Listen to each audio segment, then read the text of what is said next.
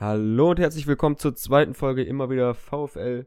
Mit dabei sind wieder Tobi und ich, logischerweise. Und äh, die letzte Folge kam ja relativ gut an. Haben danach viele einen angeschrieben gesagt, dass sie davon, dass sie das gut finden, was wir machen. Und wir versuchen uns jetzt hier weiter zu verbessern. Haben natürlich wieder die gleichen Punkte.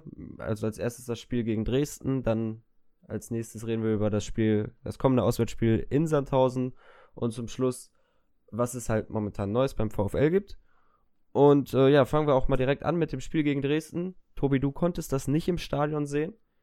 Genau, also ich habe ich hab's äh, in Sky Go die erste Halbzeit bruchteilhaft, die zweite Halbzeit, naja, sag ich mal zu 80 Prozent gesehen. Äh, das deutsche Autobahn-Internet ist immer wieder klasse, ne? Man, man kennt es. Ähm, aber habe trotzdem einen ganz guten Eindruck bekommen. Gerade, ich meine, also zum Ende der ersten Halbzeit, ähm, das war das, was ich von der ersten Halbzeit gesehen habe, da wirkte, wirkte Bochum ziemlich stabil. Wir haben, wir haben gut den Ball rotieren lassen. Und ich dachte eigentlich, okay, zweite Halbzeit, das Ding holen wir. Ja, und dann immer wieder VfL, ne?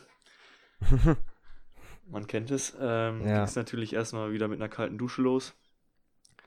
Als dann Kone kam, äh, war dann irgendwie auch klar, okay, jetzt werden wir uns noch einfangen. So war es dann auch. Und naja, dann waren wir am Ende wieder so wie in den letzten Heimspielen dass wir dann plötzlich Fußball spielen konnten, beziehungsweise zumindest, dass unsere Brechstange funktioniert hat und äh, ja, immerhin noch ein Punkt bei rumgesprungen ist. Aber ja. gut, du warst ja im Stadion dabei. Wie, was war denn dein Eindruck? Also ich fand erstmal, äh, ich war am Anfang überrascht, dass dieses Pressing schon so gut funktioniert hat. Also die Spieler sind ja früh draufgegangen, haben auch oft dann Ballverluste so provoziert. Aber ich fand einfach, dass dieser letzte Pass da war, da waren sie einfach nicht mutig genug, auch einfach mal drauf zu schießen. Vor allem jetzt ein Basti Meier, der ja ein super Spiel gemacht hat, eines der besten Spiele, äh, die ich bislang von ihm gesehen habe. Und ähm, einfach, das ist ja der Spieler im Kader mit der besten Schusstechnik, würde ich einfach mal behaupten. Und äh, dass er es sich nicht traut, mal aus der zweiten Reihe draufzuziehen und dann lieber nochmal einen Querpass spielt, ist, das muss man halt, dass man, da muss man wieder hinkommen, dass man schneller den Abschluss sucht. Und ich glaube, dann könnte man sehr, sehr viel Spaß so an, an dieser gesamten, an dieser Spielidee von Thomas Reis haben. Ähm, was mir halt, also was nicht nur mir aufgefallen ist, äh, sondern auch ja, Fabrice, dass, ähm, dass die Außenverteidiger irgendwie ab 20 Meter vor dem Strafraum oder vor der Grundlinie nicht, nicht weitergelaufen sind. Die haben nicht überlaufen. Das, was halt eigentlich in Suarez so gefährlich macht, war, hat gar nicht stattgefunden jetzt. Ich weiß jetzt nicht, ob das eine Anweisung, also es war eine, bestimmt eine Anweisung vom Trainer, ob das was ist, was er immer haben will oder ob er einfach gesagt hat, ich will diese defensive Stabilität erstmal haben und dann gehen wir weiter ins Offensivspiel. Das hat er ja selber gesagt, dass er jetzt erstmal demnächst das Offensivspiel trainieren will. Und vielleicht hat er einfach gesagt, diese defensive Stabilität, die ist mir viel, viel wichtiger in dem Spiel, als dass die Außenverteidiger überlaufen und Flanken machen. Ja, ich meine, er hat ja auch gesagt, dass er das äh, Position, Positionsspiel fokussieren will, also dass die Leute auch auf ihren Positionen sind und wissen, was sie zu tun haben. Wahrscheinlich in dem Zuge, vermutlich wird es eine Anweisung gewesen sein, weil ich meine, dass ein Suarez von selbst plötzlich nicht mehr überläuft, das, das ist es ja eigentlich eher nicht. Ne? Ja. Also das wird wahrscheinlich schon vom Trainer ausgegangen sein. Hat ja, man muss man sagen, in der ersten Halbzeit trotzdem irgendwie recht gut funktioniert und auch das Pressing, was du angesprochen hast, das, das war auf jeden Fall offensichtlich. Die sind hinter jedem Ball hinterhergerannt, haben direkt Druck gemacht. So will ich die Bochumer auch in Zukunft gerne spielen sehen. Wenn dann natürlich ja. ähm, der letzte Ball entweder direkt aufs Tor geht oder noch besser gespielt wird, dann klingelt es halt auch mal. Das ist das Problem, was wir uns halt momentan ankreiden müssen, dass man einfach nicht in Führung geht. Das ist es eben. Also, ähm, na gut, es gab auch wieder Unkonzentriertheiten, auch in der ersten Hälfte, wenn ich da an Simon Lorenz denke, der mal eben dann zum Dresdner passt so, und da Glück hat, dass der aus einem spitzen Winkel zum Abschluss kommt oder auch in der zweiten Halbzeit äh, dem Dresdner direkt in die Beine passt und dann Glück hat, dass der nicht so schnell ist und er, ihn noch einholen kann. Äh, aber da, ansonsten war das irgendwie für mich wie ausgewechselt. Und zum Schluss war dann halt ein bisschen so die Kraft auch weg. Also natürlich haben wir immer noch einen körperlichen Vorteil als Mannschaft gegenüber anderen Mannschaften. Dresden war ja ganz schnell K.O. oder, oder viel eher K.O. als wir. Ähm, aber irgendwo da muss man dann auch nochmal gucken, dass die Spieler, vor allem wenn du so ein Pressing immer spielst, ist das ja sehr, sehr kräftezehrend. dass du das dann halt auch über eine längere Distanz und auch zum Schluss nochmal durchhältst. Ja, ich denke mal, am Ende wird es halt wirklich viel, also ich vermute vielleicht sogar, dass wir gleich, dass wir im Vergleich zu Dresden noch gleich viel konnten. Nur wir haben halt dann den Mentalitätsvorteil gehabt und sind gerannt wie die, wie die letzten Ochsen, ne? Und ja. ähm, das hat man halt auch gemerkt. Ich sag mal, wenn das Spiel noch fünf Minuten länger gegangen wäre, dann hätten wir vielleicht auch noch ein Tor gemacht. Wobei wir uns natürlich auch noch eins hätten fangen können. Also das gab am Ende einfach kein Mittelfeld mehr. Ähm, der ja, Ball ist immer nur lang hin und her gegangen. Also das ist als, als neutraler Zuschauer war das sicherlich auch ein Top-Spiel, aber wenn man dann selber noch auf das eine Ding hofft und dann geht der Ball wieder in die andere Richtung, also naja, das war schon am Ende ziemlich kurios. Das stimmt. Ja, aber ähm, was mir halt, also ich fand vor allem in der ersten Halbzeit, um darauf nochmal zurückzukommen, dass Dresden quasi gar nicht so richtig stattgefunden hat. Also die hatten natürlich ein paar Chancen. So vorm 16er, wo es dann ein bisschen gefährlicher wurde im 16er. Aber irgendwo irgendwie nichts, wo man sagt, das war jetzt eine hundertprozentige, die sie vergeben haben. Ähm, und auch so ansonsten hat der VfL ja versucht, immer das Spiel zu machen, immer die spielerische Lösung zu suchen und eben halt auch jetzt, weil ein Basti Meier so viel besser war, der hat so viele Räume geschaffen. Ähm, das, das war, also ich fand es echt schön anzusehen, aber natürlich dann kommst du aus der Halbzeit, kriegst direkt den Nackenschlag, bist dann wieder drauf und dran und dann kriegst du das 2-0. Ist dann sehr, sehr ärgerlich, aber man kennt's, der VfL äh, kriegt das Tore schießen dann erst hin, wenn sie zurückliegen. Ja, man hat halt irgendwie das Gefühl, vorher fehlt das Glück und dann, sobald sie zurückliegen, erzwingen sie sich das Glück, ne? Ja. Also das, äh, wenn man das halt irgendwie vorher schon hinbekommen würde. Ich mache der Mannschaft auch keinen Vorwurf, man hat ja gesehen, sie hat gekämpft. Es war jetzt nicht so, dass sie erst nach den Gegentoren angefangen haben, äh, versuchten Tore zu schießen. Ne? Also in der ersten Halbzeit waren sie ja schon dabei und waren die aktive Mannschaft und so. Ja. Das, das war schon ein Unterschied zu, zu manch anderen Spielen dieser Saison. Aber ähm, du musst dich halt belohnen, sonst äh, wird das auch nichts mit Punkten. Das, das, stimmt. Was sagst du denn zur Aufstellung? Die war ja schon mehr oder weniger überraschend. Ja, also ich persönlich muss sagen, äh, im Vorhinein zum Spiel, ähm, meine Hoffnung war, dass Saglam eine Chance bekommt als Zehner. Und hab, ich habe dann außen äh, links mit Blumen gerechnet und rechts, gut, Pantovic fand ich jetzt nicht so überraschend. Äh, hätte auch wieder Osetutu sein können oder es gab ja auch Gerüchte Zoller vielleicht. Ähm, das fand ich aber, also Pandovic hat mich nicht überrascht. Kurios fand ich dann, gut, dass Meier wieder drin ist. Ja, gut, den, den mögen halt Alttrainer irgendwie. Der hat es ja jetzt diesmal auch gezeigt, dass er, dass er äh, doch irgendwie ein bisschen was kann, wenn ja. er sich konzentriert. Ähm, aber Eisfeld hat mich sehr überrascht, muss ich sagen, weil, ähm, naja, der hat halt die Saison wirklich äh, fast keine Leistung gebracht. Und ich denke mal, Reis hat dann auch erkannt, ähm, dass ein Blumen, sag ich mal, ähm, was dann das Scoren angeht, doch der deutlich bessere ist. Der ja dann nach seiner Einwechslung auch maßgeblich am Punktgewinn beteiligt war. Das stimmt, ja. Also, das fand ich auch so. Ich dachte erst, okay, wie will er denn spielen? Also, hab, manche haben dann auch vorher gesagt, irgendwie Janelt als linker Mittelfeldspieler, äh, Eisfeld und Meier als zwei Zehner und rechts dann äh, Pantovic, aber so Eisfeld als link, Mittelfeldspieler, man kann ja auch nicht sagen, also man, Eisfeld ist ja sowieso, er agiert sehr unglücklich jetzt in dieser Saison, hat im ersten Spiel direkt ein Gegentor verschuldet.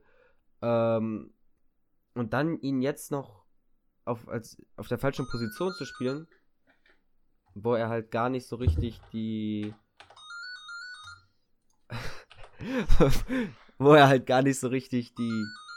Äh, ja, muss ich jetzt weiter erzählen die, ähm, die, die, Fähigkeiten für hat. Der ist ja nicht schnell, als, um außen zu spielen. Er, hat, er kann natürlich dribbeln, aber er, hat, er ist viel mehr Zehner, als dass er Flügelspieler ist. Ähm, weiß ich nicht. Also es war mutig und dieses Experiment ist halt gehörig in die Hose gegangen. Ja, und gerade wenn du einen Ganvula hast, dann musst du eigentlich schnelle Flügelspieler haben, die den auch einsetzen können mit Flanken, ne? Ja. Ich meine, Eisfeld hat ein, an sich ein feines Füßchen. Der kann auch mal aus dem Halbfeld ein Ding reinbringen, aber der Typ, der bis zur Grundlinie läuft und dann, dann eine gute Flanke schlägt, ist er halt nicht. Ja. Ja, vor allem, das hat mich dann auch überrascht, so Gambula, der ja sonst immer im Zentrum geblieben ist, war auf einmal auf den Außen zu finden, weil die halt einfach nicht besetzt waren. Da hat er sich halt da angeboten und dann hat natürlich dieser große Stürmer in der Mitte gefehlt, der die Kopfbälle reinmacht. Oder halt für Gefahr da sorgt. Also das man hat Ansätze gesehen, aber man hat auch vieles gesehen, was auf jeden Fall noch verbessert werden muss. Aber es gehört halt alles zu dem Offensivspiel, was Reis jetzt noch verbessern will, was er ja angekündigt hat. Und da muss man jetzt das nächste Spiel abwarten. Also ich hoffe halt, dass man dann gegen Sandhausen da was sieht. Ja, ich denke, dass man ja auch gerade am Ende dann noch gesehen hat, äh, dass Winsheimer schon irgendwie eine, eine gute Option sein könnte. Vielleicht werden wir direkt auch im nächsten Spiel die beiden dann mal zusammen starten sehen. Wenn die ja. sich dann gegenseitig einsetzen können, ähm, fände ich auch durchaus ein interessanter Ansatz, der, glaube ich, für gute Gefahr sorgen kann. Das stimmt. Ja, Winsheimer fand ich auch, der war direkt aktiv, als er eingewechselt wurde. Es hat halt noch nicht alles gepasst. So, er ist, fand ich, ein paar Mal über seine eigenen Beine gestolpert und so, aber man hat halt gemerkt, dass er will. Und ähm, da bin ich gespannt, was er so weiterbringen kann. Jetzt in so einem Spiel zu Hause dann eingewechselt zu werden, äh, ist halt auch immer so, wenn man 2-0 hinten liegt und dann muss man zeigen, was man kann, ist immer ein bisschen doof, weil da gucken ja alle Fans auf dich. Äh, jetzt gegen Sandhausen bin ich auch mal gespannt, was dann kommt und äh, wie, wie dann die Startaufstellung ist. Ja, können ja. wir vielleicht auch direkt dann da hinüber wechseln, ne? Richtig, wollte ich auch gerade sagen. So direkt das äh, nächste Spiel ansprechen gegen Sandhausen. Willst du ein bisschen was zum Gegner sagen? Ja, gut, also Sandhausen ist ja ähm, in der Transferperiode dadurch aufgefallen, dass sie sehr aktiv waren, sag ich mal. Ähm, und sind jetzt auch dadurch, vermutlich dadurch sehr, sehr gut in die Saison gestartet. Letztes Jahr waren sie ja am Ende, ich weiß gar nicht, 15. oder sowas. Also die, die sind ja nur knapp vom Abstieg gewesen eigentlich.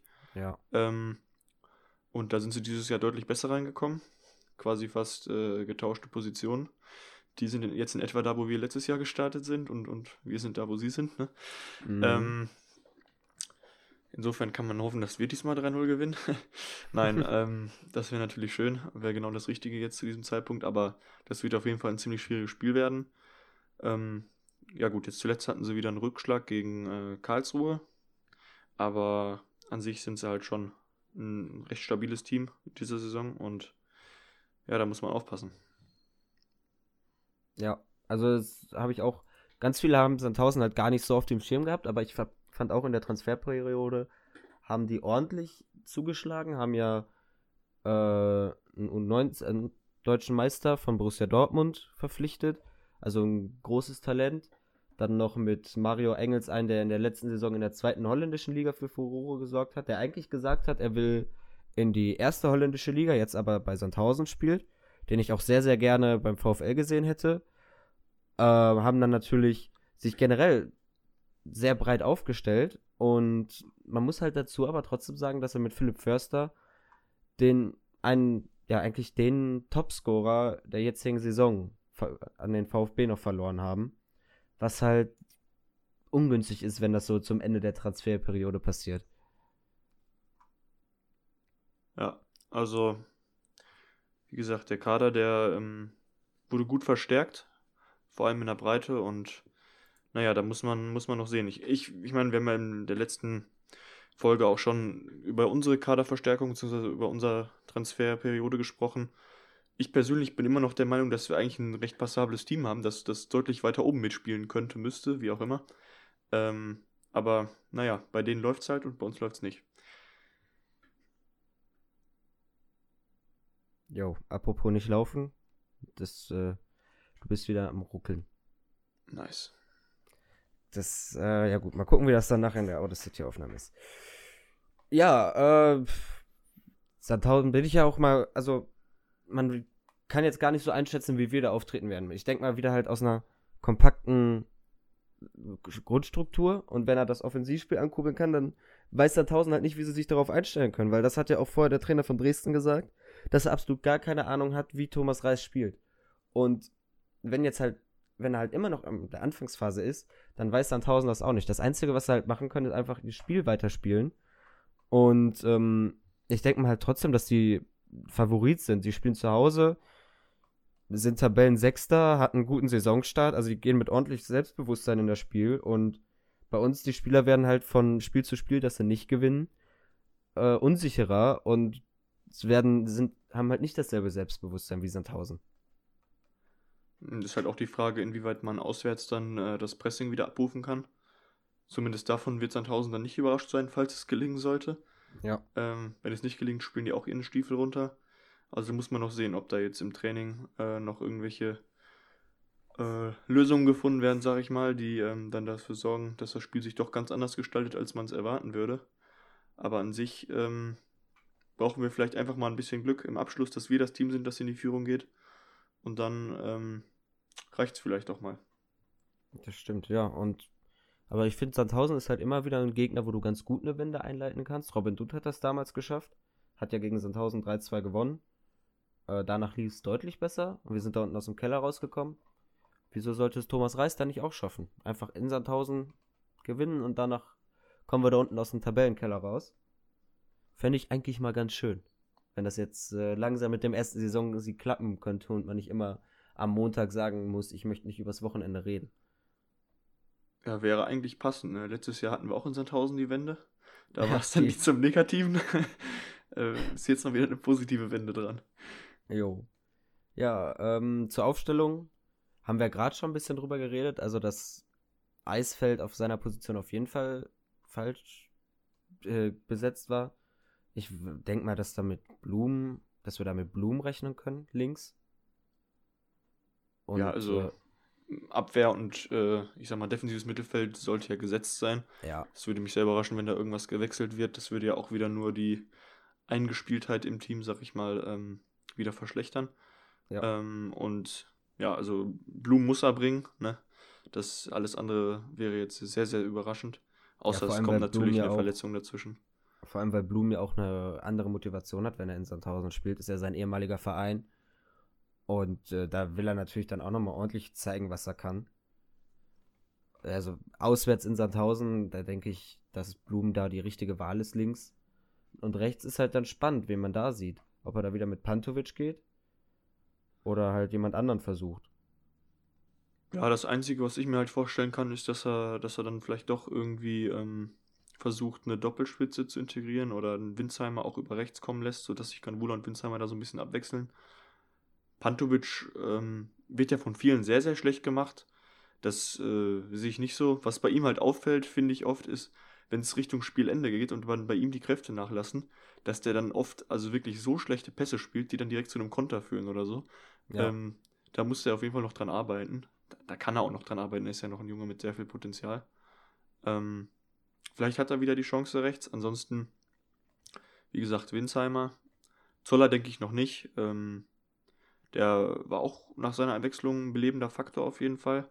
Aber ich denke mal, der braucht auch noch ein bisschen Zeit nach seiner Verletzung. Und ja, gut, Osetutu steht natürlich auch zur Debatte, aber ich denke mal, entweder Pantovic oder Winsheimer. Ja, ich, also zu der Sache mit Pantovic, ich finde auch, dass er deutlich schlechter gemacht wird, als er ist. Also, was Pantovic kann, hat man ja immer wieder gesehen. Ich finde, man merkt irgendwie, dass ihm auch so ein bisschen das Selbstvertrauen fehlt, weil er gar nicht mehr in die Dribblings so geht, weil er gar nicht, er, er spielt nicht mehr so locker auf, wie er es halt am Anfang gemacht hat, als er neu beim VfL war. Wenn ich da an das Spiel gegen Köln denke, wo er halt einfach mal in seinem ersten Spiel zwei Kölner hat aussteigen lassen und ein mega Spiel gemacht hat. So, irgendwie habe ich das Gefühl, dass ihm jetzt auch durch, eben auch vielleicht durch diesen Saisonstart, dass er gar keinen Fehler machen möchte und deswegen nicht ins Risiko geht, was halt der falsche Ansatz ist. Und ich hoffe, dass er irgendwann wieder auch sein Selbstvertrauen äh, der wieder Selbstvertrauen kriegt, dann ist der auf der rechten Seite für mich eigentlich ein Spieler, der Stammplatz, äh, Startelf-Potenzial hat. Ja. Ja, ich meine, letztes Jahr, als er gegen, ähm, ich glaube, Dresden war das, als er nach der Verletzung zurückgekehrt ist, ja. da hat er ja dann auch direkt äh, getroffen oder zumindest eine Vorlage gemacht, ich weiß gar nicht mehr ganz genau. Getroffen hat er. Getroffen, ne? Ähm, da dachte ich auch direkt, jo, super, dass er wieder da ist und äh, der wird uns noch viel helfen und der muss einfach, genauso wie einige andere, wieder bisschen in die Spur finden, dann ist das ein Top-Mann. Ja. Ja, es war auch nach Dresden, hat man dann gehört, ja, Pantovic ist jetzt hier der Hoffnungsträger und wie schnell sich diese Meinung ändern kann, dass Pantovic jetzt einfach immer schlecht gemacht wird und die Leute nicht verstehen können, wie der, wie der spielen kann. Also, das ist so ein bisschen zu kurz gedacht, finde ich so. Man vergisst dann halt einfach ganz schnell, was der Spieler für Leistung schon gebracht hat. Und dass halt so ein Spieler mal einen Leistungseinbruch haben kann, das ist ja klar. Also, kein kein Spieler bringt die ganze Zeit die konstant selbe gute Leistung. Das ja, und wenn er das macht, spielt er nicht beim VfL Bochum. Richtig. Eben, wenn, wenn ein Spieler so konstant ist, dann entweder spielt er nicht beim VfL oder er spielt nicht mehr lange beim VfL. Ja. Also entweder oder. Ja, dann haben wir das zukünftige Spiel jetzt auch abgehakt. Ähm, gehen wir jetzt auf den Punkt ein, der, glaube ich, am interessantesten ist. Die bevorstehende Jahreshauptversammlung. Und ja, da kam jetzt vor dem Spiel gegen Dresden, haben die Ultras äh, einen offenen Brief an die VfL-Mitglieder verteilt, wo drin dann halt stand, was die letzten Jahre alles passiert ist und lange Rede, kurzer Sinn stand unten, dass man Will Phyllis auf der äh, Jahreshauptversammlung die Entlastung verweigern sollte. Ja. Das ist ja dasselbe Prozedere wie letztes Jahr. Da war das ja auch vorher so. Nur jetzt ist natürlich, die ganzen Fans sind enttäuscht. Man hat keinen Saisonsieg. Ist natürlich eine ganz andere Ausgangslage. Wie siehst du das?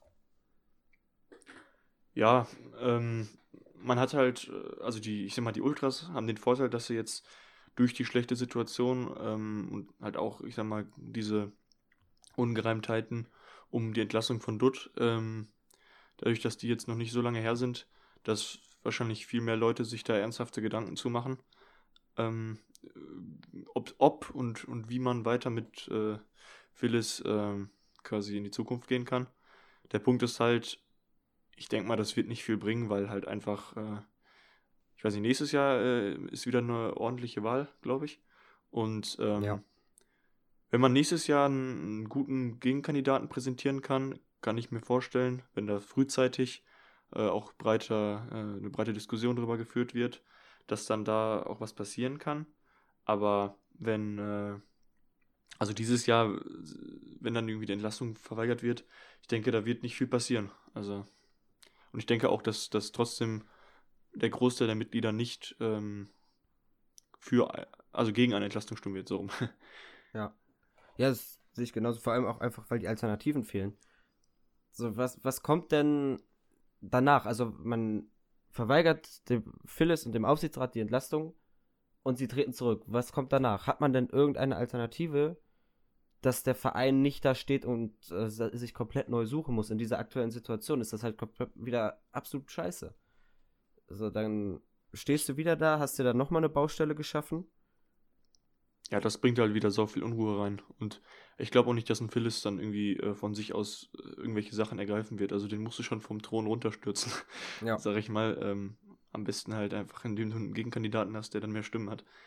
Richtig. Ähm, Ja, und so- das, das fehlen halt die Alternativen.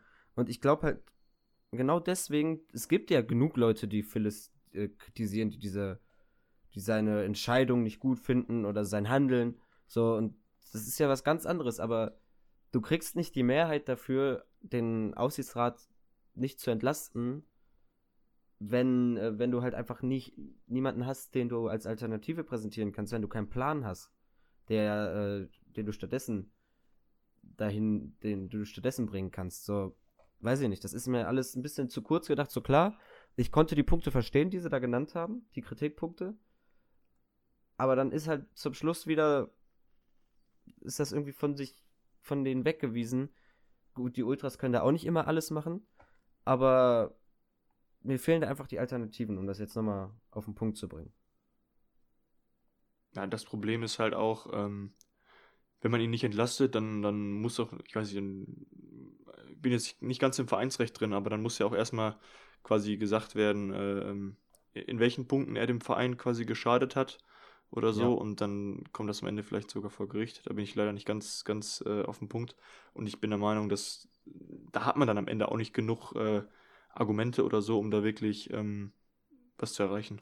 Ja, gut, durch so eine Nichtentlastung entziehst du dem ganzen Aufsichtsrat ja das Vertrauen. Also es ist ja schon ein Zeichen der Mitglieder, dass sie dir nicht mehr vertrauen. Und dadurch wüsste Phyllis ja im Grunde schon, dass er, dass seine Tage gezählt sind, wenn er sich da nicht, also wenn er nicht von sich aus sagt, er geht's, er tritt da jetzt zurück, da ist er ja so weit angezählt, dass er das gar nicht mehr wieder gut machen kann bis zur nächsten Jahreshauptversammlung, dass er da nicht abgewählt wird. Also, ich sag, dieses, diese Jahreshauptversammlung wird da nichts passieren. Es wird natürlich mehr Stimmen zur äh, Nichtentlastung geben. Äh, auch ganz viele, die sich enthalten werden. Aber erst nächstes Jahr bin ich mir sicher, dass da durch die Neuwahlen der Aufsichtsrat komplett neu besetzt wird. Dass da Weil die Fan, der hat, was ist denn wirklich in dieser Zeit passiert? Es ist, es ist ja wirklich nichts passiert. Es wurden, die Aussage, die halt noch im Kopf geblieben sind von Phyllis, sind ja keine positiven. Zum Beispiel, als dieses ganze Chaos mit Hochstädter war, hat er sich ja hingestellt und gesagt, es gibt kein Chaos hier im Verein. Ja, und der hat halt auch saulange an dem, an dem Hochstädter festgehalten. Ja. Dass man, erst als es dann quasi so breiter bekannt wurde, dass man, ähm, also als in der Öffentlichkeit quasi so überlegt wurde unter Fans und so, ob man jetzt nicht und, und ob und wie man Phyllis jetzt äh, quasi los wird. Erst dann ist er quasi eingeschritten und äh, hat Hochstädter rausgeworfen, so nach dem Ja. Motto, ne? Um sein Amt zu retten. So wirkte das zumindest, ja.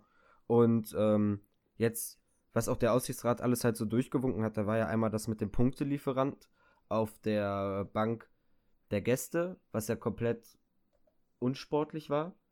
Das äh, wurde ja vom Aufsichtsrat durchgewunken.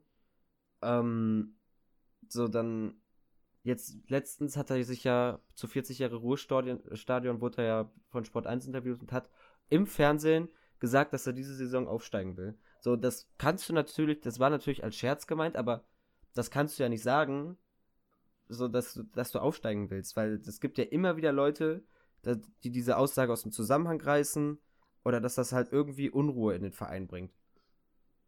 Ja, das kannst du vor allem auch nicht sagen, wenn du eigentlich keine Ahnung vom Fußball hast und äh, also dem Geschäft quasi so ein bisschen fern bist und so ein stiller äh, Sesselfurzer bist, sag ich mal. Ja.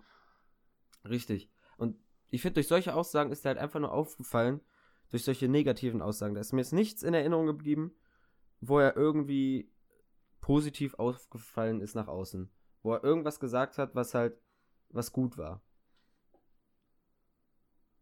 Ja, Oder erst, erst, erst die Entlassung von Hochstädter. Ja, gut, aber Aber das äh, war ja auch Selbst- viel zu spät. Also, Richtig.